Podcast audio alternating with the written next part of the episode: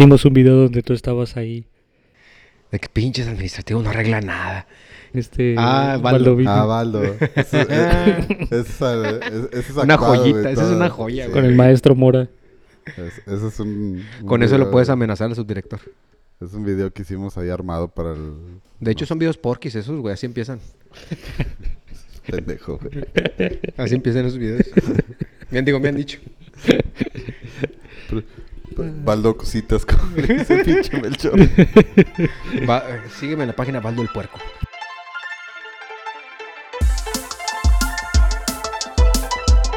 ¿Es una carta?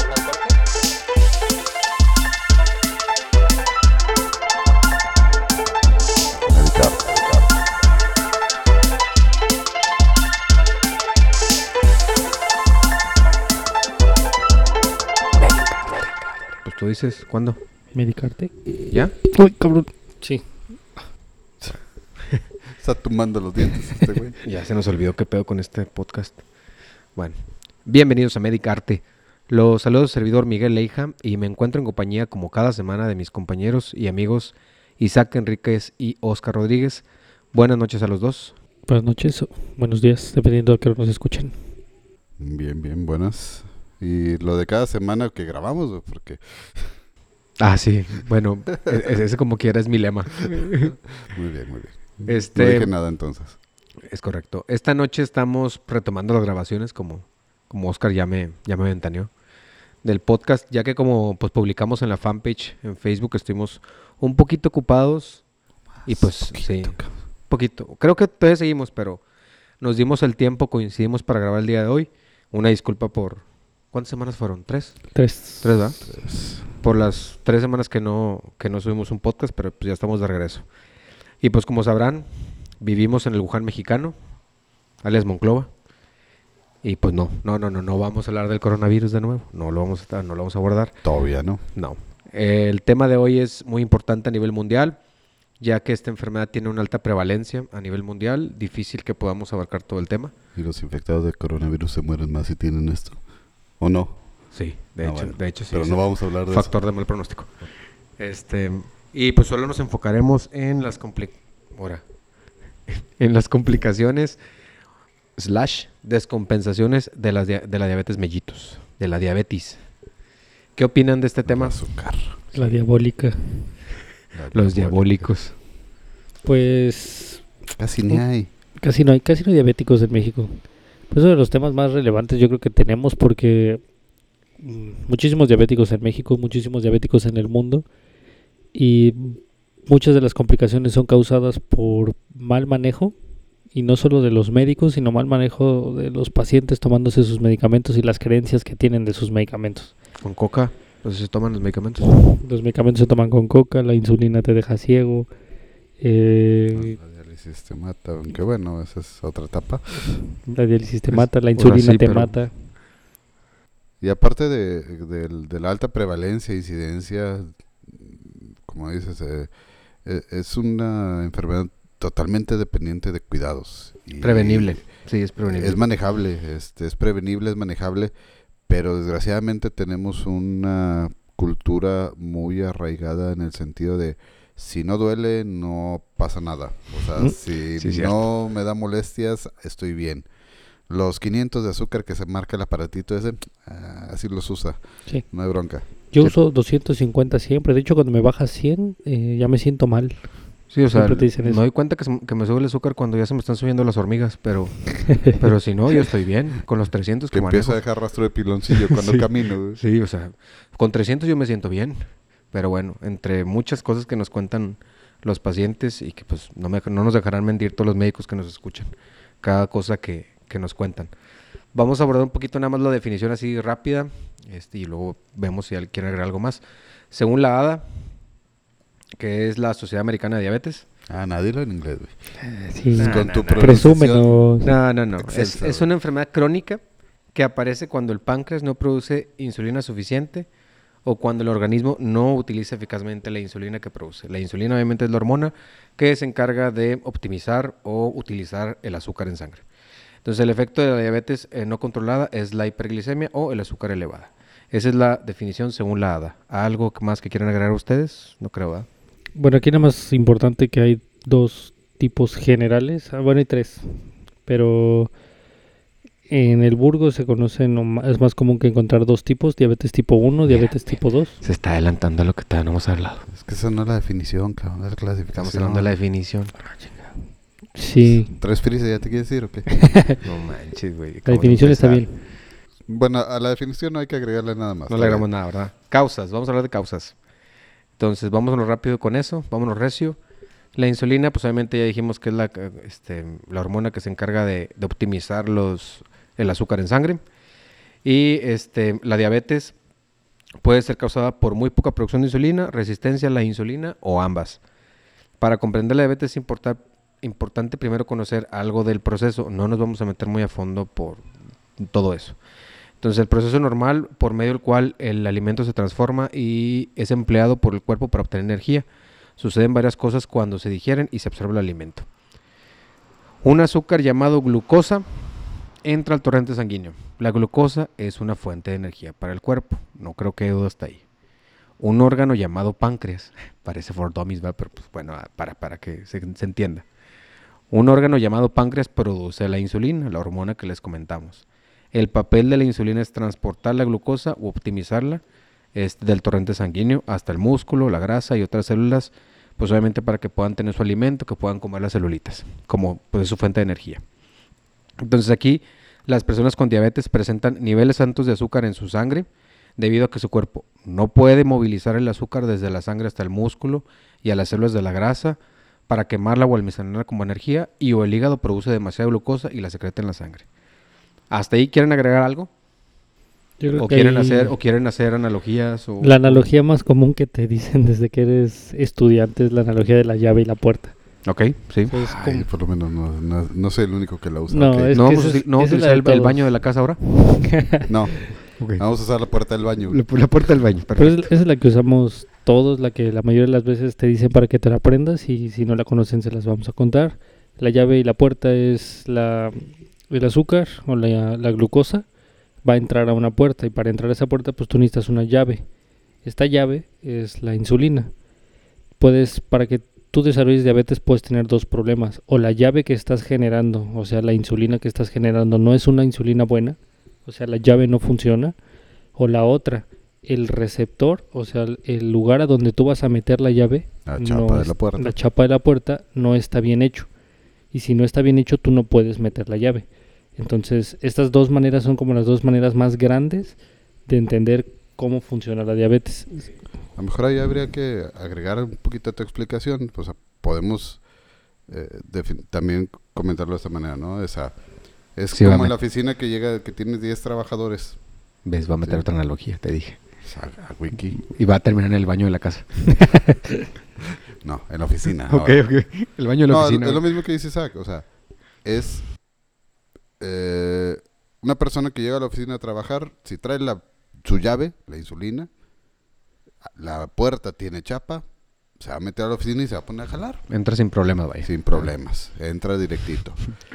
El problema es cuando llegan 10 y de esos 10 nada más dos tienen llave. Sí, no pueden entrar más que los que tienen llave y los otros se van quedando amontonados afuera. Pero adentro, pues falta gente que haga trabajo. Y como está un jefe jodón adentro, Eso me pues, suena eh, al IMSS, güey. Pero no, a ver, sí, síguele con la analogía. como hay un jefe jodón adentro, que probablemente también te, también te suene eso, pero este dicen, oye, me falta gente, mándame más, porque pues los únicos dos que tengo aquí mm, sí están chambi chambi, pero no, no Todos acaban. mecos. Entonces, eh, le mandan más médicos, pero igual se quedan atorados Sí, afuera. eso ya fue directo, güey. sí, creo, que sí nos, creo que nos está choreando bien gacho, ¿no? Bueno, mandan más gente, pero esa gente igual se queda atorada en la puerta porque no pueden entrar. Por eso empiezan a acumular afuera el azúcar, mientras que adentro la célula, que es el interior de la oficina, sigue pidiendo que le falta. Oye, no, si no chinga con las analogías, güey. Sí. Bien cabrón. Pero bueno, espero que haya quedado claro lo que... Deberíamos de hacerle su taza que diga analogía. El, an- el an- el analogías. No, güey, mientras no me digas el anólogo, güey. Fíjate que sí es buena idea. El analogías. Pero bueno, espero que haya quedado, haya quedado claro... querido. haya querido. Haya quedado claro lo que comentó Oscar y lo que comentó Isaac. Y si no, pues obviamente pueden preguntarle a Oscar y a Isaac. Yo no, yo no hice- yo no dije ninguna analogía. Este, vamos a seguir. Hay dos tipos principales de, de diabetes, de los que más predominan, ¿sí? Las causas y los factores de riesgo son diferentes para cada tipo. Vamos a hablar un poco de... Rápido, rápido. Diabetes tipo 1. A ver, Isaac. La ausencia de la llave. No hay insulina. O sea, no hay llaves. completamente no hay llaves. Nadie, no pueden entrar, no hay llaves. Es la, la, la diabetes de los jóvenes, de los niños. Ujú. Y es donde el páncreas por una disfunción, una lesión o, un, o sus propias células se atacan Sí. y lesionan completamente la función de, re- de generar llaves. O sea, O ya sea, no va a haber insulina. Clausuraron las cerrajerías. Sí. Para quien haga copias de llaves. Y ese es un problema porque al no haber eh, llaves, al no haber insulina, todas las funciones que tienen que ver con la insulina, que no solo es meter azúcar, se ven afectadas. ¿Algo más quieres agregar de eso? Entonces, esta por eso se le conoce la insulino dependiente. Así es, Sí. Depende de insulina. Porque sí, no eh, hay insulina. Y es más característico generalmente en, en personas jóvenes.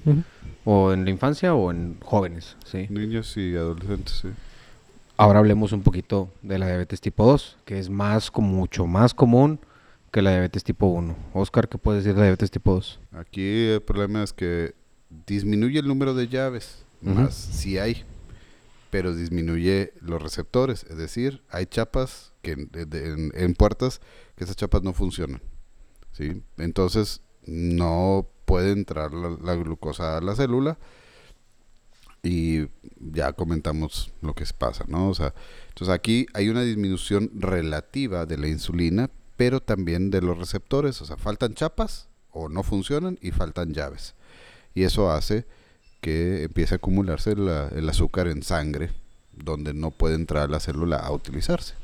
Y hay que también este, decir un poquito sobre factores de riesgo, porque esto es la lo que dijo Oscar inicialmente, la que podíamos podremos Modificar. prevenir, porque son muchos los factores de riesgo. Generalmente el principal pues, son obesidades, el sedentarismo, falta de ejercicio, ese tipo de cosas.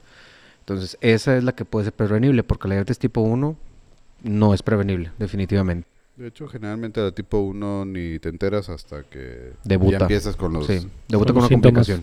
Sí, generalmente. La diabetes tipo 2 sí, a- sí tiende a avisar, tiende a, a dar manifestaciones de Si lo no que avisar, llamamos Sin avisar de perdida ya estás viendo el caminito que estás siguiendo. O sea, estás viendo cómo se está yendo al pozo y No, y, y que hay algunos que empiezan con la intolerancia a los carbohidratos, ¿no? Lo que comúnmente y malamente, pero llaman la prediabetes. La prediabetes. donde ya se empieza a ver que no están manejando bien sus azúcares, que ya empiezan a elevarse, no para decir los que ya son diabéticos, pero sí que, que ya hay avisos de que hay problemas. Y te hace de la mala. Y eso influye mucho en... Bueno, me voy a adelantar mucho en lo del tratamiento, pero... Sí, no, no Ah. empieces. Estás adelantando todo. Oye, Sí. espérate, ¿y cuál es la prisa? Bueno, esto fue médica. Bueno, y mencionar Nos otra pueden escuchar en... de las causas que he mencionado más comunes la ADA, eh, la otra que es la diabetes gestacional, que obviamente es un alto nivel de azúcar en sangre cuando, presen- cuando se presenta durante el embarazo. No nos vamos a meter a fondo, No, este, pero es- vaya, es- lo tenemos que mencionar. Ya habrá un tema de embarazo para hablar de eso. Y, y hay otras diabetes que llaman, ¿no? Como la insípida. La insípida, Pero es, ujú. eh, ahí es, es otra, otra la alteración y es no. otro el mecanismo que no nos vamos a meter tampoco. Es, es correcto. ¿Hasta aquí algo, algo más que quieran agregar de, esos- de esas diabetes que mencionamos? No sé, No. pues a lo mejor Isa quiere quitar alguna parte para... ¿Quieres, quieres que brinque también los criterios de la ADA, güey? Porque los voy a mencionar. Nomás Oh, dime. chinga, ya, síguele. Bueno, criterios diagnósticos de diabetes según la ADA del 2020. eh, una glucosa o azúcar en ayuno mayor o igual a 126 y pues al menos tener como requisito no haber ingeri- ingerido este, nada en las últimas 8 horas. El azúcar o glucosa plasmática a las 2 horas de mayor o igual a 200 durante una prueba de tolerancia a la glucosa, que esto consiste en que pues vas a un laboratorio, te ingieres 75 gramos de azúcar y te empiezan a hacer la prueba, ¿sí? Antes y a las 2 horas, ¿sí? Y por eso es, es a las 2 horas después de haber ingerido eso, si es mayor o igual de 200, puede ser también diagnóstico. Una hemoglobina glicos- glucosilada mayor o igual al 6.5%, también es un criterio diagnóstico. Eso sí también tienen que ser avalados por laboratorios de la de la ADA que tengan registro para la, la hemoglobina glucosilada. Y una crisis hiperglicémica, o sea, una demasiada azúcar circulando o una glucosa al azar mayor o igual a 200 durante a la hora, a cualquier hora del día. Este, obviamente con síntomas. Sí. Bueno, en ayuno y con síntomas también puede ser criterio diagnóstico para azúcar. O sea, ¿a qué me refiero con síntomas? Mucha sed, mucha hambre y pues mucho, Mucha mucha orina. Y pérdida de peso. Las, Pérdida de peso, aunque, no, P's aunque que- no lleves ningún régimen alimenticio, empiezas a perder peso. Se chupan son, los son pacientes. las, son las cuatro P's, ¿no? Que, que hablamos de, este, con los términos médicos, polifagia, polipsia, poliuria y pérdida de peso. ¿Qué se refiere a eso? Mucha hambre, mucha sed, mucha orina y pérdida de peso. Todo eso tiene que ver con lo que ya hablamos de los receptores, de la insulina. El hambre te la da pues porque el cuerpo, como dijo este Oscar, el cuerpo necesita eh, azúcar, necesita Energía, necesita necesita trabajadores, entonces te dice come más. Come más porque necesito que me mandes más azúcar porque no me está llegando. Es como si tiene el tanque de gasolina lleno, pero el motor no le está llegando. El motor Exactamente. empieza a tironear pidiendo que le llegue más. La otra es Neta, güey, si nos chinga, güey, pinches analogías, neta. Y La- si son fáciles de entender. La polifagia es esa, la poliuria, el, el aumento de la orina es provocado porque el azúcar, al ser una proteína grande, bueno, una glucosa más bien, no es una, proteína, Una molécula grande. una molécula grande, sí, una molécula Jala grande, agua. jala agua, o sea, ab- absorbe agua, trae el agua eh, y se orina. Y al orinarse, jala el agua con ella. Entonces la gente empieza a orinar mucho, empieza a orinar en gran cantidad porque el cuerpo intenta sacar la ori- la- el azúcar de alguna manera y no la puede sacar por la respiración, entonces la tiene que sacar por la orina forzosamente. Sí, ahí a lo mejor aclarar eso. ¿no? Digo, no aclarar, sino especificar. El riñón tiene hasta cierto nivel de que tolera, ¿no? O sea, dices, "Ya, de aquí para abajo no hay bronca, yo me aguanto. Hasta en cuanto a 180. nivel de azúcar, que son 180 miligramos. Pero por arriba de eso dice, no, si ya es mucho, déjame tirar. Y empieza a tirar a través de la orina. Pero como dice Isaac, no puede tirar nada más eh, la pura azúcar, la tiene que, que diluir y por eso jala agua. Y empiezan a, orinar mucho y a tirar mucha agua para tirar más azúcar, ese azúcar que está de más en el cuerpo. Y pues entre más azúcar tira, más agua tira, hasta que se empiezan a deshidratar. Y de ahí también La es otra la P. pérdida de peso, Y la otra P, la de polidipsia. polidipsia. Polidipsia es aumento de la sed y el aumento de la sed es por obvias razones Se dos deshidrata. situaciones. Una, estás orinando mucho y te deshidratas. Y dos, intentas que el azúcar en tu sangre se diluya para que sea más fácil orinarla. Entonces intentas tomar mucha agua para que el azúcar se diluya. Y la última, la pérdida de peso, pues es porque Uno, no comes, No o sea, no se está utilizando el azúcar que tienes. Dos, tienes pérdida de volumen de líquido y ese líquido también eh, representa, ¿no? Son la- las fajas esas que te hacen sudar, que te hacen bajar de peso. Y la otra también es que eh, la pérdida de peso es provocada porque el cuerpo al, in- al ver que no está logrando atra- utilizar el azúcar que se está comiendo para realizar energía, o sea, Va para- por la manteca. va por la manteca, va por tu grasa corporal y utiliza los ácidos grasos para poder generar la energía que normalmente toma del azúcar. Ya va a empezar. Ya se quiere adelantar. Ya se quiere adelantar Ya se quiere adelantar, ya dinos. Entonces, Ya, si quieres entramos, entramos a la primera descompensación, si quieres, güey. Y de ahí viene la primera descompensación que- Bueno, esto es medicarte. por segunda. Esperen el próximo podcast, la próxima semana. Voy a estar yo solo, Isaac Enríquez. este, bueno, todo lo que comentaron, pues obviamente no, no creo que haya tanta duda, no nos vamos a meter a fondo de fisiopatología de, de diabetes, al menos ya lo que dijeron es digerible, es entendible. Y pues básicamente así se podría explicar la fisiopatología sin meterte a las celulitas de que hace todo. Entonces, No, vamos a hablar del ciclo de Krebs. No, no te creas. no es mala idea, también. Ah, mi, mi, mi maestra, este, Graciela Quintero, según yo todavía vive, estaría orgullosa si hablaría del ciclo de Krebs.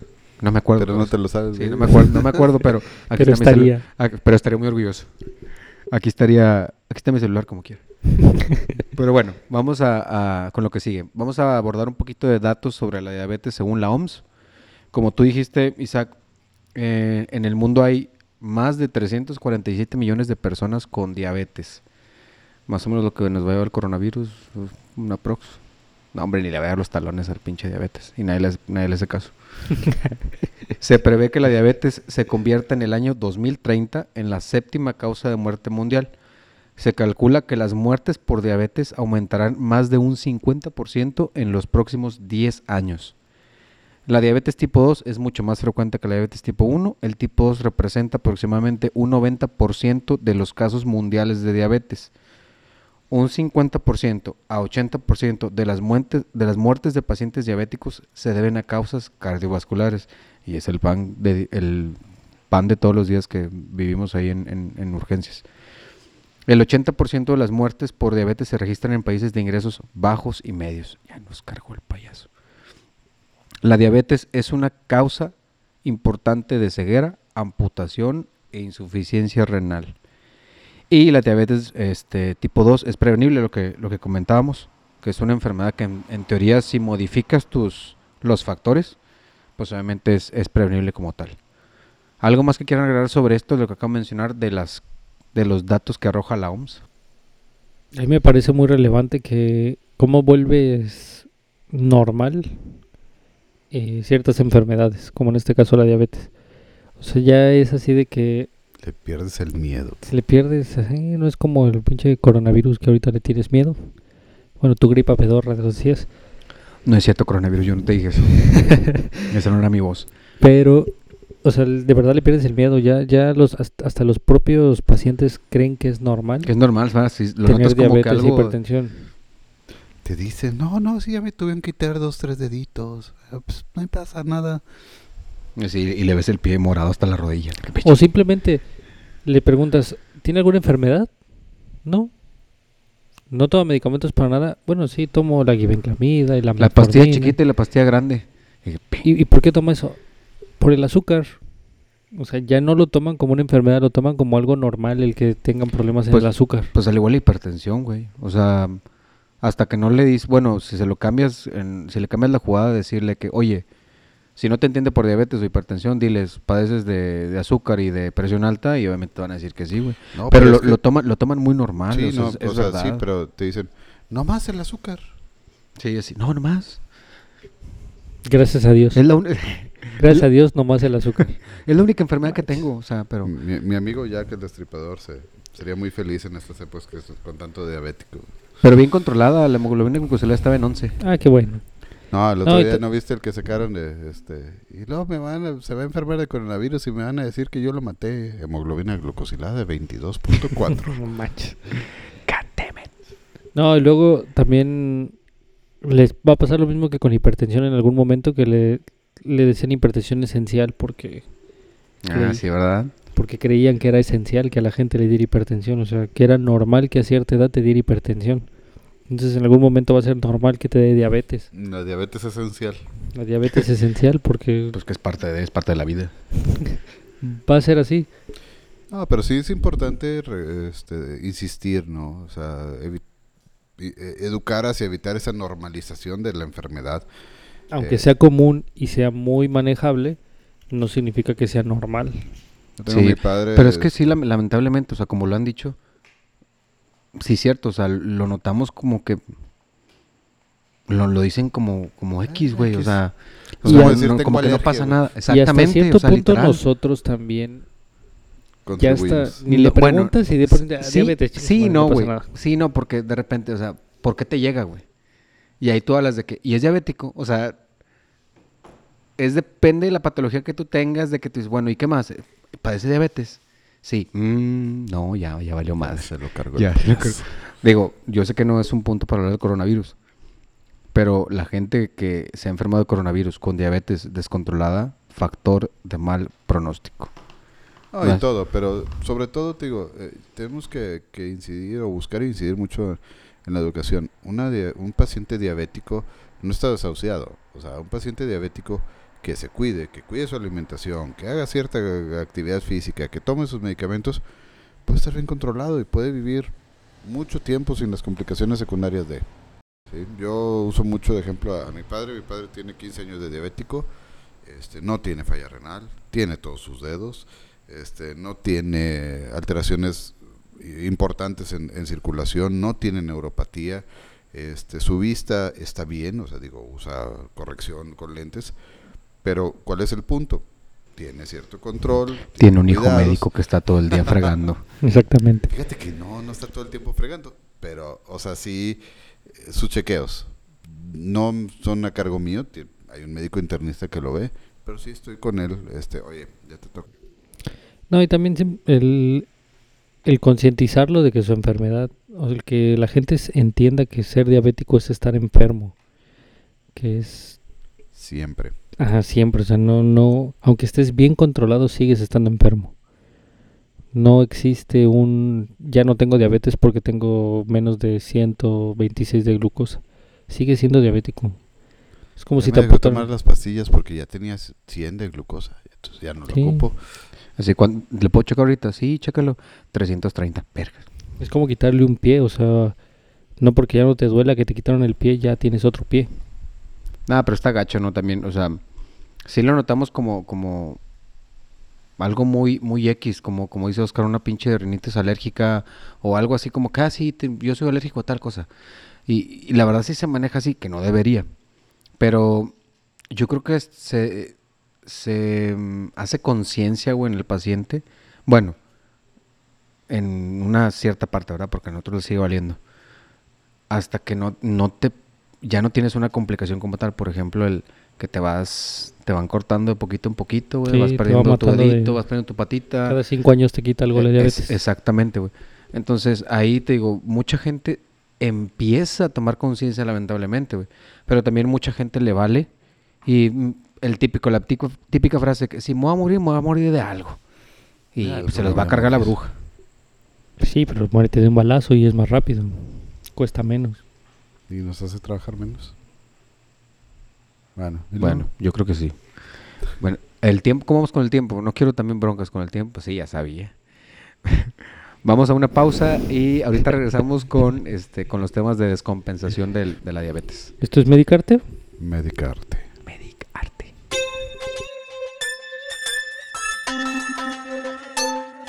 ¿Esto es Medicarte?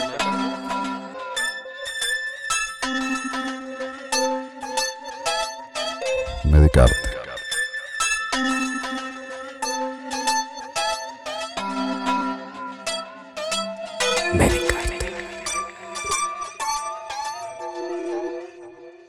Esperamos a regresar cuando Sí, pues a ver a qué hora dice. Bueno, este terminamos el episodio de todavía no regresamos. No, sí, ya regresamos, ¿no? Ah, ya regresamos. Ahí regresamos. ¿Ya? Ya, güey, empezó. Ah, ¿estás grabando? Discúlpeme. Eh, a la hora que quieras, güey. Es que ahora sí traigo laptop, no como la vez pasada. Este, regresamos de la pausa.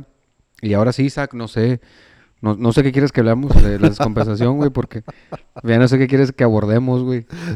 Este, ¿Con vamos, qué empezamos? pues, no sé, que diga Isaac. Pues ya vamos a empezar con las enfermedades. de- Así Los no, pues, descontroles primero y luego Los descontroles. descompensaciones. ah, así no, pues ya, ya terminamos. Los descontroles. A ver, empieza con descontroles entonces. Pues. Sí. Ah, Sí, pues que Pues sí. la gente se Bueno, descontrola. mira, descontrol. El azúcar se puede descontrolar de dos maneras. Para arriba y para abajo. Analogía. Ahí va. Analogía, No todo es modo analogía. on. No toda es analogía. No, o sea, hay, hay que diferenciar lo que es un descontrol de lo que es una descompensación. El descontrol es cifras de glucosa fuera de los rangos normales, ¿no? Esto puede ser o el azúcar muy alta o el azúcar muy baja, pero sin otras alteraciones. ¿Sabes qué no definimos, Oscar? Los niveles normales. Los niveles normales. Mal. Para la ADA, Mal, sí, de hecho. Sí, para la hada. para la ADA en paciente no diabético es 60 a 100 miligramos por decilitro de sangre. ¿Sí? Y ya dijiste hemoglobina glucosilada por debajo de 6.5. Hay algunos otros... eh, 5.6. hay algunos que manejan 5.6, hay otras que manejan 7. Eh, Pero de hecho es 5.6 a 6.5 o 5.6 a 7. Porque si el. la- Redondean, redondean. No, y la hemoglobina glucosilada menor a 5.6 también está, está mal. Sí. Y hay que especificar qué es la hemoglobina glucosilada, ¿no? Es, es un- una determinación que se hace por laboratorio que nos permite ver cómo ha estado la glucosa en el lapso de los dos o tres meses anteriores. Ujú. ¿sí? Entonces, Y se preguntarán, ¿cómo nos permite ver eso? ¿Son magos? ¿Acaso ustedes ven las gemas del infinito? Sí. no, pero Isaac Sí. les vas a explicar cómo. ¿Mande? No, no, no, son Ah, las no. gemas del infinito, pero Isaac les va a explicar cómo nos permite saber eso. Pues la verdad es que somos muy chingones. Es lo que es. Nah, no, nuestro, no. labor- nuestro laboratorio está bien chingón, entonces pues así es. No, lo que pasa es que la hemoglobina glucosilada utiliza la hemoglobina y la cantidad de azúcar que tiene la hemoglobina y la hemoglobina dura tres meses. Entonces, suponemos que la hemoglobina que estamos midiendo, la- el azúcar que le estamos viendo a la hemoglobina es el azúcar que vivió durante los últimos tres meses, que es el tiempo de vida de la hemoglobina normal. Los eritrocitos, ¿no? Los 120 días de la vida media del eritrocito o glóbulo meses. rojo. Los tres meses. Entonces, hablamos de eh, azúcar elevada cuando está por arriba de esos 100 miligramos por decilitro. Y hablamos de azúcar baja. Aquí sí vamos a tener variación porque hablamos de azúcar baja cuando está por debajo de 60 en el no diabético. Y cuando está por debajo de 70 En el en el diabético. diabético. ¿sí? Y digo, no, no, no sé si nos vayamos a meter con eh, las clasificaciones y demás de hipoglucemia, no creo.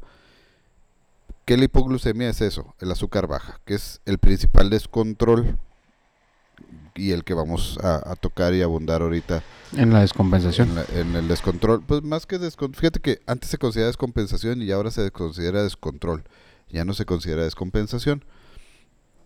Eh, la- el descontrol hacia arriba, hacia el azúcar alta, hacia la hiperglucemia. Eh, para hablar de descontrol es que tenemos en cifras elevadas, pero no se han cambiado, no se han alterado otras funciones en el cuerpo u otras situaciones en el cuerpo. Si no importa del nivel de azúcar que tengas, si tienes 300, 400, 500 o 600, lo que importa es que no hayas afectado otras funciones corporales, que al final del día es lo que nosotros valoramos cuando vemos la des- las descompensaciones. Ujú. el, el cómo se utiliza la glucosa y las vías que se utiliza y la forma que el cuerpo lo utiliza no están alteradas. Entonces ahí hablamos de descontrol. Y hablamos de descompensación cuando estas vías, cuando estos mecanismos sufren alteración y empiezan a hacerse o a utilizarse vías alternas eh, y otros mecanismos para. Este, bueno, nos quedamos en descontrol. O sea, primero descontroles. Entonces, yo creo que en descontrol, ¿quieren abordar algo más de descontrol? Porque No, ustedes básica- dijeron, o sea, para conclusión de descontrol es, puedes tener niveles de azúcar altos, 400, 500, 600, mientras no afectes otros ciclos como tal, que nos demos cuenta con otros exámenes de laboratorio. No significa, no significa que no tengas síntomas, porque puedes tener síntomas, Sí, es sintomático, sí. pero no tienes afección a otros órganos, por así decirlo. Este, puedes tener mareo, dolor de cabeza, sensación de mucha sed, inconformidad o incomodidad Estamos al hablando del medio. embarazo. este o alteraciones varias, o sea, en realidad no hay como muy específico. El, luego los pacientes llegan y te dicen, ¿sabes qué? Pues me siento cansado, me siento mareado, me duele Sí. la cabeza, estoy mareado. Son, Pero- son, son como síntomas inespecíficos, güey, pero que tú, si te dicen que es diabético, pues le checas la glucosa a ver cómo anda. pero no está afectando otra parte del cuerpo relevante como, no sé, una función cerebral, el, el- el pH de la sangre, etcétera. Su respiración. Ahí no consideras que el paciente está descompensado. O sea, su azúcar está descontrolada, pero no descompensada. Y vamos a hablar de las descompensaciones. Bueno, pero hablemos un poquito del descontrol de la glucosa baja, porque ese sí es importante, ¿no? O sea, la hipoglucemia o glucosa baja, ya dijimos que es en el paciente no diabético, glucosas por debajo de 60 y en el diabético, glucosas por debajo de 70. ¿Cuáles son las manifestaciones? Ahí varía de persona a persona. Eh, pueden tener o no que ver con el nivel de, de azúcar. Esto es variable. Este, pero generalmente las primeras mm, eh, manifestaciones son lo que llamamos de descarga adrenérgica, es decir, Sudoración. empiezan a sudar frío, Sí, empiezan a sentirse la visión borrosa, mareo. empiezan a sentir mareo, así como que medio omnibulado, medio atontado, pero sin que haya una alteración propia del estado Así es. de alerta. Eh, si esta progresa, entonces viene con lo que llamamos datos de neuroglucopenia. Ay, güey, ¿y en español qué es eso? Sepa la chinga. Tú ponla ahí en la Yo nota déjame te explico, y sin analogía. Oh, Este. No, la neuroglucopenia es la ah, cantidad de glucosa insuficiente del cerebro. El cerebro no tiene almacén de glucosa, no tiene reservas. A él le tiene que estar llegando constantemente azúcar para estar funcionando bien. Dos cosas nomás, oxígeno y glucosa. Así es. Eso le tiene que estar llegando siempre. Ahí no hay con que, déjame saco la que tengo guardada. No. Y no es albur. Este, No quería decir nada, pero sí es cierto. ok. No, pues, o sea, el- déjame, saco la glucosa o el oxígeno que tenía guardados. No, no hay. Entonces, si deja de llegar azúcar suficiente, el cerebro hace su shutdown, o sea, hace su desconexión para protegerse What the fuck. Y eso este, empieza a dar manifestaciones de neuroglucopenia o la afección de la función del cerebro por la glucosa, el azúcar baja en sangre. ¿Algo más que quieras agregar tú eso? Porque está- estamos abordando también lo de la hipoglucemia, ¿sí? ¿No? Jackie. No todas las hipoglicemias causan síntomas. Y eso también es muy importante. Hay hipoglicemias que no tienen síntomas y aún así son consideradas hipoglicemias. De hecho, las personas que están en constante eh, disminución de la glucosa por falta de alimento suelen tener niveles, como lo dice, como lo dice Oscar, el nivel de azúcar que tolera el cerebro es mucho más bajo a una persona que en constante está con alimentación normal, vaya. Una, una persona normal como tú y como yo, habitualmente, no tendría por qué hacer hipoglicemia aunque pases 24 horas sin comer. Tienes muchas reservas para hacer, para mantener tu glucosa normal. Unos más que otras. o sea, presentamos trastornos psiquiátricos de momento, pero Pero la glucosa no te debería Remite, fallar. En Una persona los- joven y sana. Una persona adulta que no es diabética, si deja de comer por 24 horas, probablemente haga hipoglicemia, aunque no sea diabética. Lo más seguro. Y Y, también- una persona diabética, pues por ende sí va a ser hipoglicemia. También decir que hay personas que no son diabéticos y que pueden tener hipoglucemia, Claro. son otras enfermedades, ¿no? Exactamente. Ah, por ejemplo, tumores que produzcan insulina en el páncreas, Los insulinomas. los ¿verdad? insulinomas, Los hipotiroideos. este, los hipotiroideos o los, los pacientes que tienen alteraciones en el hígado, este, enfermedad del hígado, también Los alcohólicos. el, el hígado es un almacén, ese sí, es un almacén de azúcar en, en una forma que se llama glucógeno y los pacientes que tienen alteraciones en el hígado pierden esa capacidad de almacenar, entonces este, no tienen reservas y hacen más fácilmente al no comer episodios de hipoglucemia. Y entonces la gente, por decir, la gente que está en las cárceles que no come normal, tú ya consideras o llegan a tu consulta y tienen glucosa de 40, pero están normales sin ningún problema. Entonces tú ya sabes que ellos tienen una tolerancia a la glucosa mucho más baja. Y eso se les considera como una hipoglicemia. Y está también las hipoglicemias no corroboradas, o sea, aquel que te llega con síntomas, pero que en ese momento no tuviste la oportunidad de tomarle un destroxis o tomarle una, una prueba, ¿verdad? Y, y dices, bueno, pues no, no pude demostrar que estaba el azúcar baja en sangre, pero llegó con los síntomas, le Clínicamente puse glucosa y revirtió, pues entonces traía el azúcar baja en sangre, ¿no? Muy bien. Creo que no debe haber ningún problema hasta ahí, ¿no? Yo digo. No sé. Isaac, ¿cómo vamos de tiempo? Digo, no sé. Venimos regresando de la pausa. Continúa, continúa. Perfecto. Entonces, yo creo que hay que abordar ahora las este, descompensaciones del- de la diabetes. Entonces, ¿qué les parece si empezamos a abordar la cetoacidosis diabética? Pa, sí. Ta, Pa, ta, pa, pa. ta. No, y le tengo que hacer yo porque le he pedido que ponga música y no lo pone. Pam, pam, pam. Entonces, es una de las compensaciones frecuentes de la diabetes. Es eh, con la que decimos que, que también la diabetes tipo 1 pudiera estar debutando la con diabética. Es común, es muy común, prácticamente. Prácticamente. Es, es una, es una de las formas en que este, la primera manifestación muchas de las veces de, de la diabetes tipo 1, una descompensación por cetoacidosis. Y tiene una de esas fisiopatologías bonitas que una cosa te va llevando a la otra y una a la otra hasta que la clínica se manifiesta de una manera muy, Bien sabrosa. ajá, muy bonita, muy, muy ¿Qué? florida. Chévere. Sí, que lo, que lo ves llegar a urgencias. Es una sed. Sí, Sí, sí, güey, ¿por qué? se no, nomás. nomás. no, nomás. Parece. Entonces, resulta que cuando la gente no tiene azúcar eh, suficiente en la célula, pero tiene un exceso de azúcar en la sangre, el cuerpo se, empieza a tener cambios, empieza a utilizar, Entre otra vía. ajá, empieza a utilizar otras maneras de realizar de, de energía. Y en este caso la, prim- la energía más fácil de, de usar La manteca. y en mayor cantidad eh, son los ácidos grasos. Este, los ácidos grasos se utilizan quemando la, la grasa.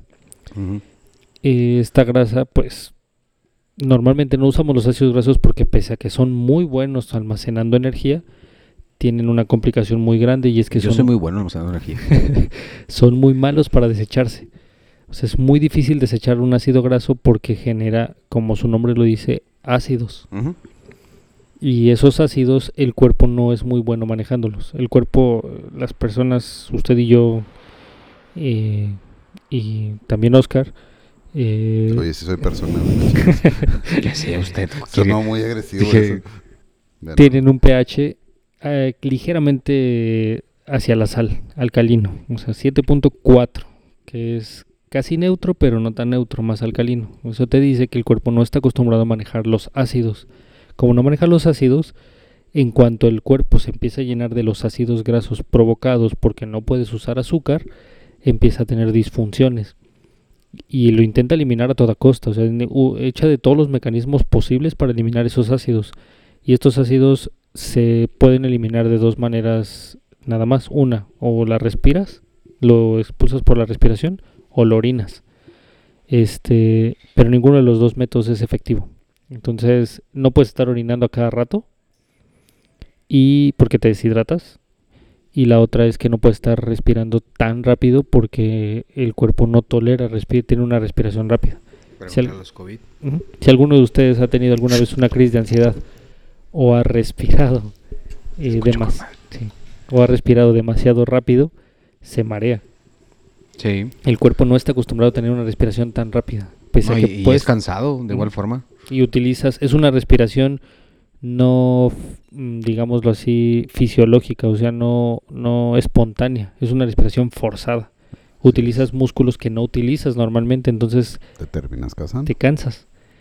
Y esas son las complicaciones a las que nos referíamos cuando decíamos una descompensación, te toca órganos que normalmente un descontrol no te toca. Involucras otros sistemas, vaya, que, que- que generalmente un descontrol, como dijo Oscar, como dijiste tú, pues no los toca, vaya, a fin de cuentas. Y también, también comentar que este cuando no se puede usar la producción normal de energía, que, que es de las azúcares, y se empieza a usar la producción de energía a través de las grasas, también se produce menos energía. Entonces tengo que usar más grasas. Ahí van, así ahí va la analogía, así ya, güey. A huevo, a huevo. Ya Es como si, o sea, tenemos dos trabajadores que son sumamente eficientes. Ellos me producen, me sacan toda la chamba. Ahí va la pinche Sí, la pedrada, pinche güey. pedrada. No, hombre. Y uno está bien meco, que se llama Miguel. y el otro también. que- ah, no. este- no, no, o sea, te- hay, eh, digamos, la- la- lo normal es que yo tengo dos trabajadores que me sacan toda la chamba. De repente esos trabajadores no están y yo meto otros trabajadores que no están tan acostumbrados a hacer esa chamba. Uh. Entonces, como yo quiero que me saque la chamba, pues meto más. Empiezo a quemar más grasa. Meto cinco o seis trabajadores. Pero esos trabajadores, como no saben hacer las cosas, me hacen el trabajo más lento y me dejan un cagadero. Oye, sí. Suena familiar ese pedo, ching. ¿Dónde lo he escuchado? ¿Dónde lo he escuchado? Yo no lo he escuchado, pero lo he visto. Te digo, no, no, no es cierto. Que- que- bueno, Entonces, ni hablar. A eso se refiere. Empezamos a quemar más grasa, pero se produce menos energía y se producen más productos de desecho que, como decía Isaac, son ácidos. Y esos ácidos se empiezan a acumular porque no se pueden eliminar fácilmente y empiezan a poner la sangre ácida. Te acidificas. Es lo que comúnmente lo conocemos. Sí, te, vuelves tóxico. ácido. Ah, no. Sí. No, no ese, ese es otro Eso punto. Y el cuerpo, como ya lo mencionamos, el cuerpo ácido no funciona. no funciona. O sea, no puede el cuerpo No furula. Exactamente. De hecho, parte de lo que nosotros podemos conocer como el paciente se está muriendo es porque ya su, eh, su sangre está tan ácida que es incapaz de transportar eficientemente el oxígeno, es incapaz de transportar eficientemente los nutrientes y entonces eso le pasa a los pacientes con, con diabetes descompensado. Y es cuando llegan, o los, los, los jóvenes que tienen diabetes tipo 1 eh, llegan con esa sintomatología Es, tan... es- es típico, por ejemplo, también lo que decíamos, que debuten, o sea, que nos demos cuenta el paciente joven, con respiración rápida, superficial, y que le tomas un- una glucometría y de repente, ah, cabrón, 400 de glucosa. Y obviamente hay obviamente sospechas de eso. Clínicamente sabes que lo va a tener. Pero obviamente como quiera lo confirmas, pero clínicamente pues está deshidratado el paciente. Entonces, por eso en factores predisponentes de la, de la cetoacidosis, padecer de diabetes tipo 1 es uno de los principales, ¿sí? Sí, y es mucho más frecuente en los diabéticos tipo 1 que en los tipo 2. Y a- También se presenta. Ajá, aquí entra lo que debíamos de haber platicado desde hace rato, chingada madre, y no me hicieron caso, que los diabéticos tipo 2, pese a que la mayoría de las veces, y si ustedes conocen a un diabético tipo 2, se maneja con medicamentos tomados y no siempre con insulina, hay algunos que terminan usando insulina. O sea, terminan siendo insulinodependientes. ¿Por qué? Pues porque eh, tal vez la llave sigue existiendo, pero ya completamente el, el- se resiste, eh, se resiste ya, la mugre. ya la, la puerta ya no existe. Entonces, no importa cuántas llaves les, le pongas, eh, la puerta ya no existe. Entonces, lo que tienes que hacer es utilizar insulina. Y te va a chingar con otra analogía, güey. Estoy, No, estoy ya- casi ya seguro. está cerrada la puerta con tres candados, con tres candados. Se me hace que te va a chingar con otra analogía, ¿no? Lo No, no. presiento, lo presiento. No, no, ahora no. No, entonces como ya no existe eh, esta, esta puerta, pues entonces lo que tienes que hacer es utilizar una llave diferente, una llave externa, una llave maestra, para poder abrir cualquier cosa que entre. Entonces, eh, en este caso, los diabéticos tipo 2 se comportan como diabéticos tipo 1, o sea, insulino dependientes. No todos. Es, es- yo creo que, por no ejemplo, todos. lo, lo que hemos visto los tres es de que sí, por ejemplo, lo que esperarías un paciente que llega joven, con respiración, la famosa Kussmaul, rápida, superficial, con glucosa obviamente arriba de 250. Tú dices, bueno, es una CAD porque no tenía antecedentes de esto, a huevo. Pero, por ejemplo, pues ya el paciente que ya tiene más edad, arriba de los 30, 35 años, con factores de riesgo, lo seguimos viendo, a fin de cuentas. Vamos a, a hablar sobre también factores desencadenantes del por qué. Porque también quisiera hablar del por qué se pueden presentar en, en el tipo 1, pues obviamente es, es lo principal que te va a desencadenar o que vas a saber que eres diabético. Pero en el tipo 2, que también es frecuente, hay que saber del por, por qué se presenta también la, la cetoacidosis. Mira, en ¿Quieres- los dos se presenta por, por falta de insulina. Es más frecuente en el tipo 1 porque dijimos, en el diabético tipo 1 no hay insulina. En el diabético tipo 2 hay menos. Pero como comenta, bien comenta Isaac, muchos diabéticos tipo 2 están con medicamentos y los medicamentos, algunos de ellos, lo que hacen es buscar que produzca más insulina el páncreas. Pero llega un momento que ya no produce, que ya Sí.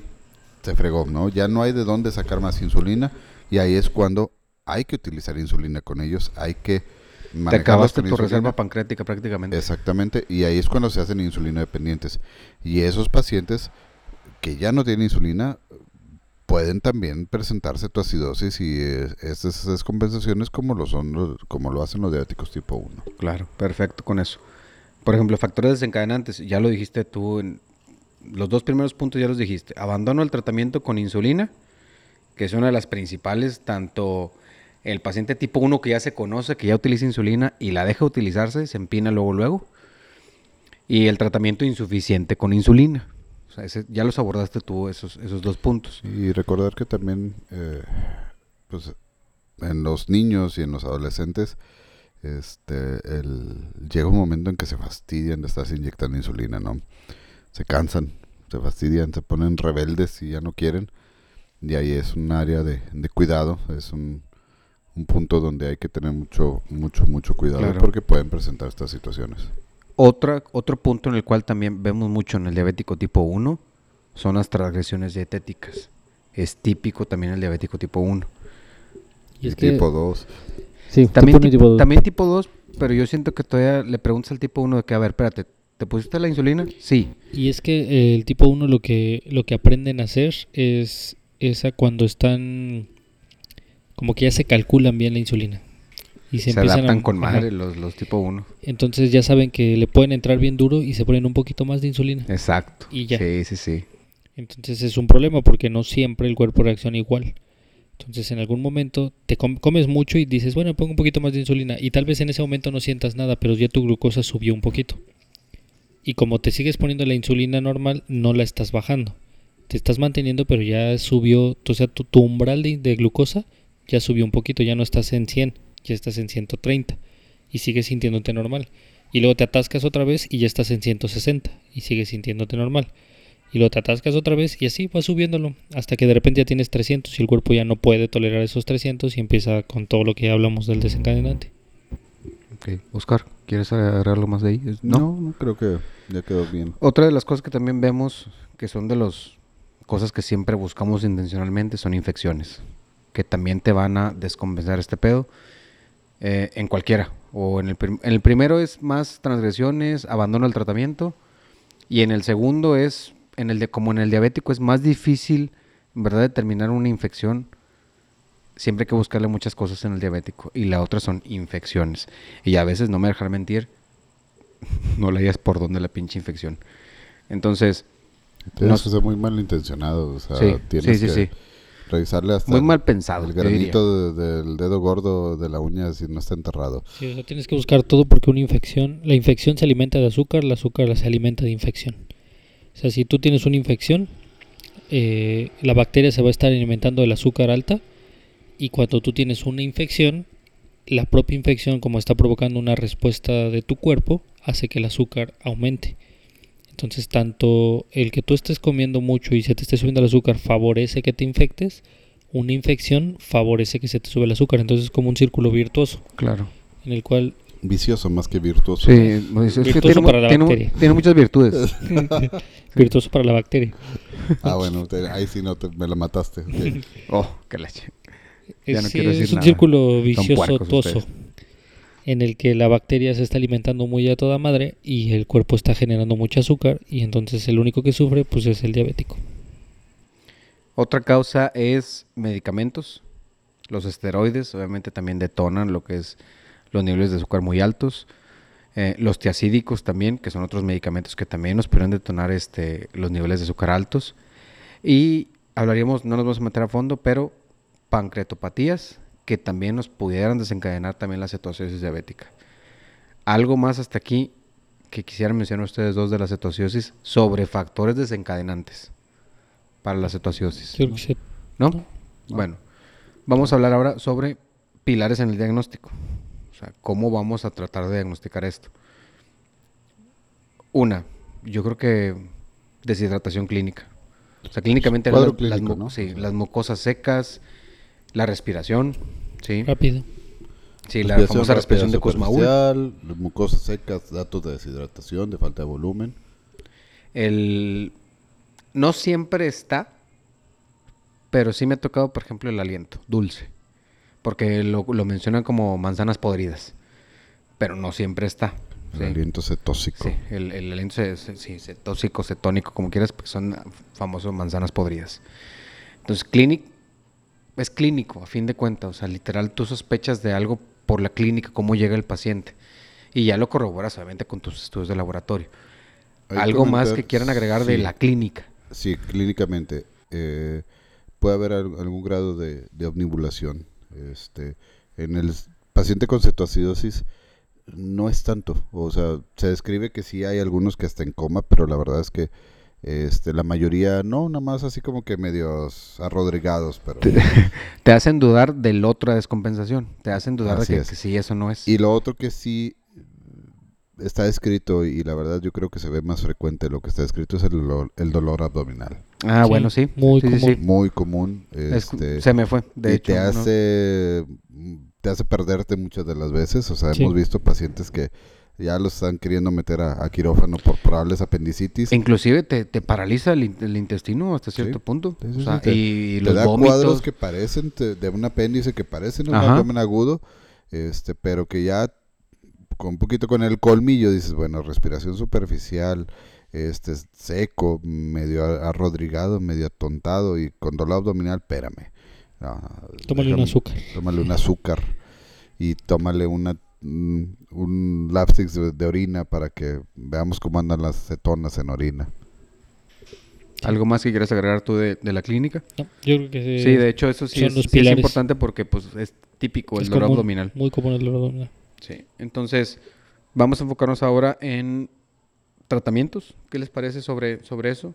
Del- Ah. ¿O quieres enfocar? Nos nada más enfocamos- comentar, nada más comentar de diagnóstico, este O sea, ¿cómo, ¿cómo hacemos el diagnóstico? aparte del clínico, nada más comentar rápidamente que va, aparte del clínico, ne- vamos a necesitar niveles de azúcar, vamos a necesitar acidez de la sangre, que debe estar ácida la sangre para hablar de una cetoacidosis, Y cetonas. y la presencia de cetonas, que, O sea, son, es- o- que son esos ácidos. Hay varios ácidos que producen por, por el uso de las, de las grasas para producir energía.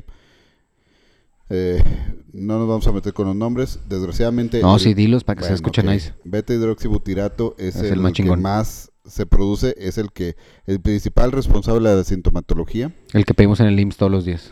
Sí, y que siempre nos mandan a la burger porque no determinan los niveles, Pero se pide. pero Sí. se pide. Ese es el intento. Este, hay niveles, os digo, hay niveles. Hay hospitales donde sí se hace determinación de los niveles de beta hidroxibutirato en sangre. Y esto es muy bueno porque te permite, no tanto para el tratamiento inicial, pero sí para decir, ya lo corregí. Cuando ya no encuentras beta hidroxibutirato, ahora sí dices, ya, ya chingue. Digo, no, ya, ya estamos bien. Eh, los que nosotros buscamos es acetoacetato, que Ujú. son los que determinamos generalmente en orina, o las cetonas, La que cetona, son los otros. Son los tres principales, esos. Este, pero que desgraciadamente yo ya puedo tener cetonas o acetoacetato normales, pero todavía con presencia de beta hidroxibutirato y ese paciente todavía no está corregida su cetoacidosis. Meternos más en, ni- en niveles y demás, No creo que tenga caso, nada más si aparte del cuadro clínico, Lo niveles de confirmamos. azúcar, Sí. niveles de cetonas Y, la gasometría. y la gasometría para ver qué tan ácida está la Sí, sangre. lo, lo que hizo Oscar es, son pruebas de sangre. O sea, por ejemplo, para el nivel de azúcar. Otra prueba de sangre para ver gases arteriales y confirmar la acidosis. Y lo de la muestra de orina. Y ahí Así confirmamos es. cetonas. Punto. Y ahí diagnosticas lo que es este, lo que tú estabas sospechando, pero clínicamente ya sabes que lo va a tener. Entonces, vamos a ahora decir, ¿nos enfocamos al tratamiento o quieren que pasemos al otro? Porque prácticamente tenemos el tratamiento similar de los, de los dos. Pues yo ¿Cómo diría que mencionarlo. La verdad Sí. no creo que tenga mucho caso ahondar demasiado en el, en el estado Sí, no, hay, hay- hay que decir cuánto, cuánto utilizamos de insulina a todos los que no son médicos. Es que el estoy hiperosmolar, la verdad es que Mira, voy a tratar de explicar el estado hiperosmolar. Eso, chingón. Ahí vienen las analogías otra vez. No, no, no va a ser analogía, va a ser tratar de explicar. Uno, el estado hiperosmolar es eh, más frecuente en diabéticos tipo 2. Ujú. ¿sí? Algo que no mencionamos es que la cetoacidosis es de una instauración relativamente rápida, de horas a días. Mientras que el estado hiperosmolar es una instauración de- del problema lento, Muy lento. de sí. días a semanas. Es más frecuente en los adultos mayores, ¿sí? ¿Y qué es lo que pasa? Comentábamos al principio que mi riñón tiene un cierto nivel de tolerancia de azúcar, hasta 180. Por arriba de esos 180 miligramos, empieza a tirar azúcar por la orina. Pero así como tira azúcar, jala agua. Entonces empiezo a tirar agua. Eso hace que se me empiece a concentrar mi sangre. Se empieza a elevar más mi nivel de azúcar. Se empieza a tirar más azúcar por riñón. Se empieza a tirar más agua por riñón. Se deshidrata más. Se eleva más el azúcar. Se tira más azúcar. Se tira más agua. Se deshidrata más. Y así sucesivamente hasta que hasta que la deshidratación es tal que empieza a alterar la función de muchas cosas, incluyendo la del Neurol- cerebro. Y neurológico, Sí. sí. Y este tipo de pacientes generalmente su manifestación principal es la alteración neurológica. Empiezan a, a caer en un estado de, de somnolencia, estupor e incluso hasta un estado de coma. Y ya interrogando con el familiar, pues tenía días que no estaba comiendo, eh, tenía días que no se estaba tomando los medicamentos porque pues se quedaba dormido y pues déjalo que descanse, al rato se despierta y pide. Pero pues ni se despertaba ni pedía, ¿no? El primer familiar te va a decir, no, ayer estaba bien, se durmió bien. Y ya llega el familiar, en verdad el cuidador, no doctor, ya hace una semana como que lo noté raro, Exactamente. que empezó a hacer a orinar más y que no quería comer o comía más. y- Y ahí es uno de los problemas porque se empieza a perder tanto líquido, sí, que se deshidratan, empiezan a hacer falla renal, empiezan a hacer lesión renal aguda y empiezan a comprometerse muchas otras cosas. De hecho, es más alta la tasa de mortalidad por el estado hiperosmolar que por la cetoacidosis. Eh, factores desencadenantes más o menos los mismos, transgresión de medicamentos, transgresión dietética, aquí sobre todo no tanto hacia comer mucho, sino al contrario, hacia no comer y hacia no tomar líquidos. Muy común en viejitos, ¿no? Exactamente, común en en viejitos. el adulto muy mayor, mayor y muy mayor. Este, infecciones, ¿sí? Y, ¿cómo decirlo para que no suene agresivo? No, que suene agresivo. Dilo, dilo. Abandono de los cuidadores. Ese es eh, también un factor ahí muy, muy importante. Sí, es que tiene mucho que ver, como tú dices, eso se escucha medio gacho, pero pues a fin de cuentas el, el que lo hemos visto siempre. No sé, que el... Yo, yo he visto mucho, mucho en el cual de que, oye, ¿sabes que es un adulto mayor? Es mi papá, es mi mamá, lo que tú quieras. Y se turnan. ¿Sabes que yo lo cuido una semana, yo lo cuido otra semana, bla, bla, bla? Y por ejemplo, no sé, le dan la estafeta en su momento al, no sé, a Isaac. Y luego Isaac lo recibe de que, ah, cabrón, se, se ve medio jodido. E Isaac fue el que lo lleva a consultar. Y se me dice, no, pues espérame, no, pues hasta ayer yo lo vi bien. Pero luego llega el otro, el que estuvo una semana previa. Me dice, no, sí, doctor. Hace una semana empezó con que no quería comer y que orinaba mucho y que no tomaba agua y que bla, bla, bla. Y que Y ching. ahí empiezas, no, yo se lo entregué y saca toda madre. Ah, huevo. No, es que él lo mató, él lo mató. Yo siempre he visto estas dos enfermedades como son muy similares. De hecho es la misma enfermedad porque hasta el mismo tratamiento se les da, Por, sí, por eso les dije. casi el mismo. Pero siempre lo he visto como que es cuatro cosas muy básicas que, que te va a provocar eh, las dos descompensaciones, que ya las vimos, la cetoacidosis y el estado hiperosmolar, que es deshidratación, el azúcar se te sube, te vuelves ácido y este problemas neurológicos. Una causa más una cosa y otra causa más otra. La Exactamente, cetoacidosis causa la más la acidosis. Y la otra causa más el- la alteración neurológica por la hemoconcentración, por la La deshidratación es tanta que el cerebro deja de funcionar. se les hace muy espesa la sangre y, Y en el otro, el no le cerebro. al tinaco. Ajá, y en el otro, el cerebro se defiende de la acidosis tan alta. Pero el tratamiento al final del día es el mismo. Si estamos hablando de que la, de que la propia patología o la propia fisiopatología es deshidratación con azúcar alta, pues el tratamiento que es bajar el azúcar e hidratarlo. Sí, si acaso la diferencia en el tratamiento sería que en, en uno me voy a enfocar más hacia reponer el- a insulina y en el otro un poquito más El agua. a reponer Volumen, agua. sí, Pero agua. a fin de cuentas en los dos necesito agua y en los dos necesito insulina. Sí, o sea, tienes que tratar el azúcar y el agua. Sí. Son las dos cosas que tienes que manejar. Y el azúcar la tratas con insulina y el agua pues con agua. O sea, la deshidratación la estás tratando con agua. Así es, pero sí comentar que la deshidratación en el caso del estado hiperosmolar es mucho mayor. Se estima que en promedio una cetoacidosis tiene una pérdida de, seis- de 5 Sí. a 7 litros de... Hasta 11 corporal. ya. Hasta 11, sí, de 8 a, de severa. 8 a 11. Sí, pero ya en el estado hiperosmolar estás hablando de 11 a 15, o sea, A 20 Sí, litros. no es que 20 más, litros, sí, sí. es un chingo. un chingo. Obviamente y la no es- mortalidad sí varía, la mortalidad de una Aumenta. cetoacidosis es de un 3 a un 5% y en estado hiperosmolar es de un 11 a un 15%. Y va a depender de las y comorbilidades. bajos, porque yo, la mortalidad en, en las hiperosmolares yo creo que es hasta 20, 25%. Sí, ¿verdad? Sí les... Pues que lo que comentaba depende también de las comorbilidades. ¿no? Y es que, o sea, aquí lo que tenemos que, yo creo que obviamente no nos vamos a ahondar en, en los tratamientos por miligramo, por mili, porque Tenemos tiempo, Isaac, si quieres lo podemos, lo, lo podemos hacer. Yo tengo, tengo cerveza todavía. tengo tiempo. No, a mí sí ya se me está acabando mi, mi vasito. entonces, Ah, no, bueno. A se, menos, tiene que, digo, se tiene que refiliar, Oscar. Podemos hacer otra hacer una pausa. pausa. No sé qué opines, Isaac. continuamos. que continuemos con Mega. Oh. Y, Síguele, síguele. Bueno, yo creo que, que no es ahondar en, en esto, pero sí es muy importante que, que se entienda que el tratamiento es agua, hidratarlo, no es pasarle 20 litros en una hora, porque no es así. Es hidratar de una manera decente. Así. Ah, chingado, por- no estaba tan hinchado antes. ¿Qué le pasó? Es Oye, hidratar de una manera Primero de... respirabas rápido y superficial y ahora respira como pescadito. Sí, ¿Por qué? Ahora gorgorea, ¿por qué? ¿Qué pasó? Es, es- es pasar agua de una manera precavida pero agresiva. O sea, siendo... Aunque en los, en los huelitos está más cabrón, güey. No le, una no, le puedes... despacio.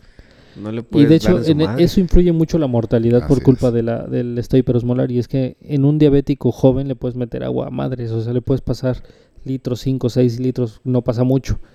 Pero en un, en un viejito le metes litro y medio y ya se está ahogando. Fíjate que curiosamente, este, sí, lo que dices, o sea, se ha visto mayor mortalidad cuando tienes balances positivos. ¿Qué es esto? Que le estoy metiendo más agua de la que está orinando, Claro. me los echo más rápido. Tengo que estar tengo que estarle reponiendo más o menos la misma cantidad de lo que está orinando para que para que vaya ahí poquito a poquito recuperándose. Pero si me paso de lanza y le dejo reposiciones muy altas, mm, me lo voy a echar. Reposición 5 a 1 con la orina. Vámonos, échale. No, pues le dejas la llave abierta, conéctale una manguera ya. Riégalo, riégalo, échalo. Oye, bueno, vamos a hablar de tratamiento, ¿no? O sea, Sí. lo, lo- Yo, yo creo que sí debemos de, abar- de- de tomar un poquito, aunque sea por encima, no enfocarnos mucho. sí, no, sí pues, como decía Isaac, los pilares del tratamiento de ambos Agua. es agua y es insulina. Claro. Son los pilares. Le agregamos otro par de cosas, que es potasio Ok. ¿sí? Ujú. y que es bicarbonato en algunos casos muy seleccionados. Sí, no siempre, porfa. No siempre. Y no se tiene que calcular déficit y no se tiene que otras cosas. Nada más ahí. En casos muy seleccionados, bicarbonato. Y ya dejo a un lado el bicarbonato. Potasio. El chiste del potasio es mantenerlo dentro de los niveles normales. Hay que saber que la insulina que le vamos a poner afecta los niveles de potasio en sangre. Jala potasio a la celulita. Mete potasio en la célula y lo baja en la sangre. Entonces yo tengo que estar reponiendo potasio. Entonces dependiendo si el potasio está normal, si está bajo o si está alto, es cuánto le voy a reponer. ¿Sí? Hasta ahí. No creo que nos tengamos que meter más. No, ¿sí? no. Y ahora sí, nos quedamos con los pilares del tratamiento, que es el agua y que es la insulina. Nos van a clausurar. Pues Nos van a cerrar no el tenemos- No estamos este, transgrediendo las normas. Está pasando una patrulla, señores. Este, sí, sa- estamos en Wuhan, el mejor mexicano. Manden a alguien por nosotros, por favor. Con, lana para la fianza. Con lana, por favor, porque no digan dónde trabajamos. De hecho, no hemos dicho dónde trabajamos. Ah, no, sí. Casi. Ah, no, si sí. decimos, salen corriendo valimos ellos. madre. Bueno, ya. agua. Agua. Agua, dosis. No dosis mamut. O sea, agua en base a los requerimientos que en verdad Sí. necesita el paciente. Exactamente. Agua en base a lo que necesita el paciente. Sí, y dependiendo del tipo de paciente. Porque exacto. también En base a la edad comentaba también. ahorita Isaac, los jóvenes pues les puedo poner una reposición muy alta de líquido y me lo van a tolerar.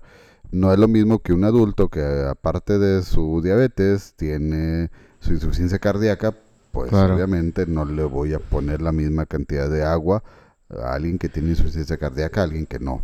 Diablos, ahora tiene de magudo pulmón.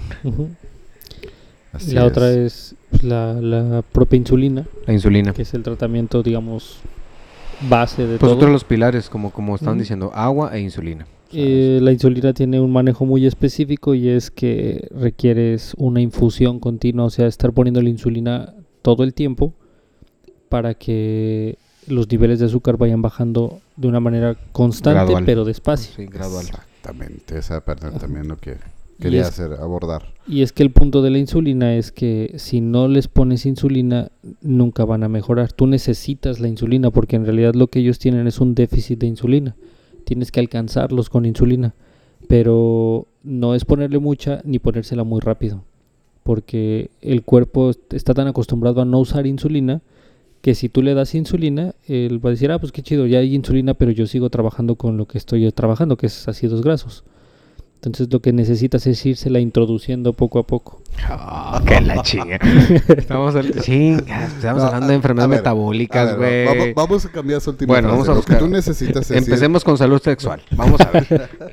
Vamos a ver. A ver, lo que tú necesitas, lo que, lo que Isaac quiso decir es que lo que necesitas es ir haciendo el cambio poco a poco Sí, para gradual, que se empiece gradual. a usar el azúcar en lugar de usar las grasas.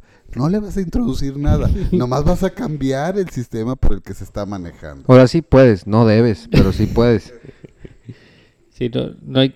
Bueno, sí. hay que ir, entonces, irse despacio. Y también otra cosa, este, hay que ir desen- bajando la glucosa poco a poco porque el cerebro no soporta cambios bruscos. Sí, O sea, la el neta que- resto del neta cuerpo que no. sí. El resto del cuerpo puede Dicen que tolerar se cambios hincha más poquito. bruscos de, pero el cerebro no. El cerebro tiene que ir cambiando su- la cantidad de azúcar y de agua y todo lo demás poquito a poquito. Sí, Sus tomen en cuenta que el cerebro también fue cambiando poco a poco a acostumbrarse a los niveles altos de azúcar. el cerebro es. no está acostumbrado a manejar 500 de azúcar, pero el- la subida fue tan gradual que el cerebro poco a poco fue acostumbrándose. Ahora tienes que acostumbrar al cerebro que esos 500 se van a convertir en 100. Entonces ese, ese, ese cerebro tiene que ir bajándose el azúcar poco a poco. Sí, es paulatino y estar titulando las cosas.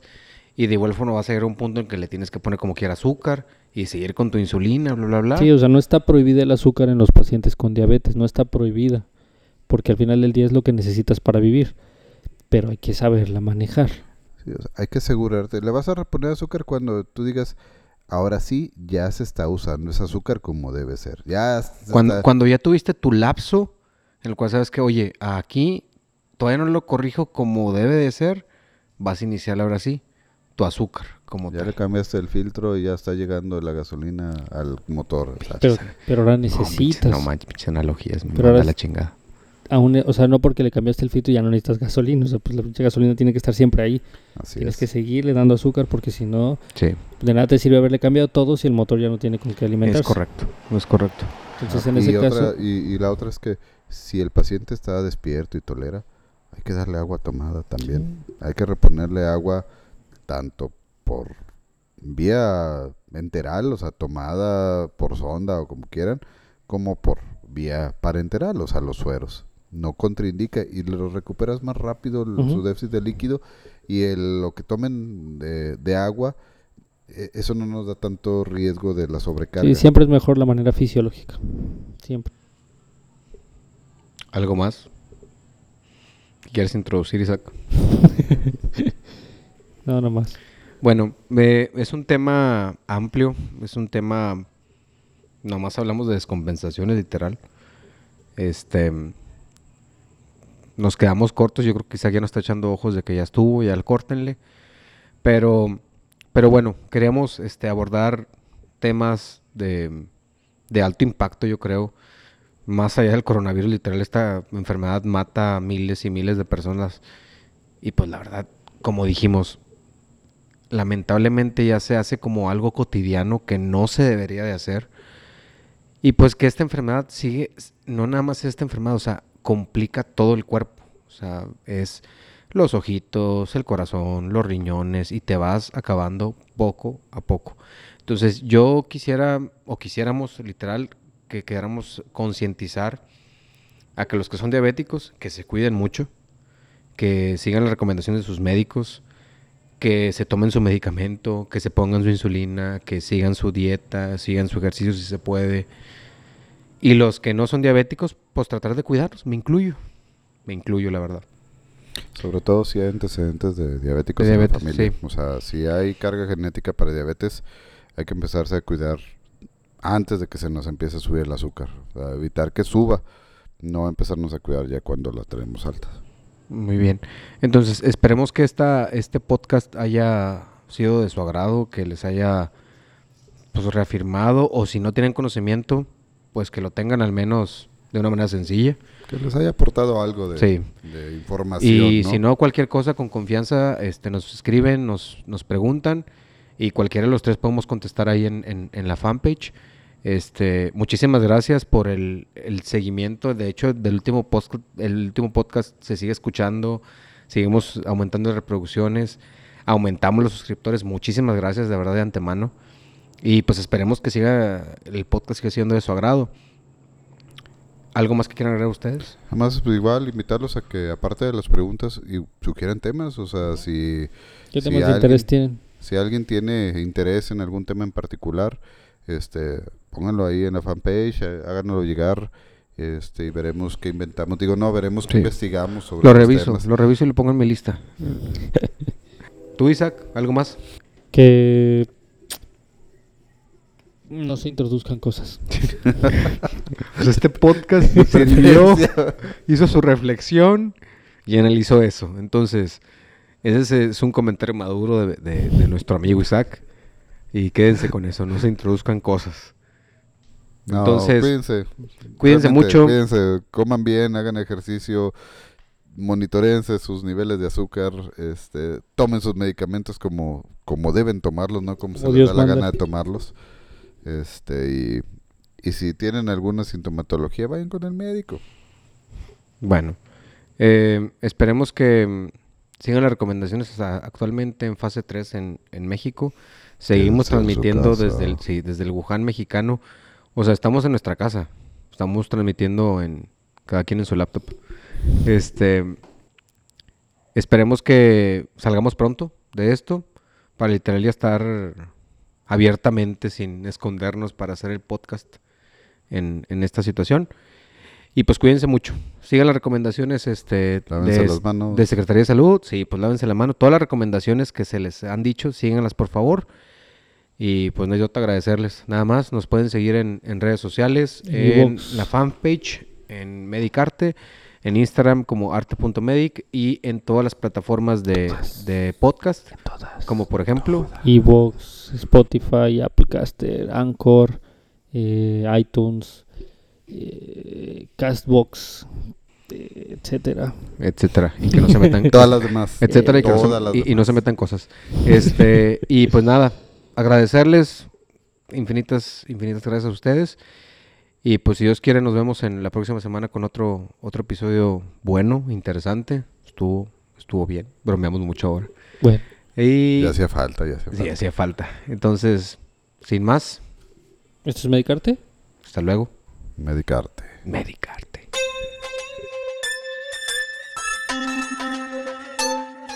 ¿Esto es Medicarte?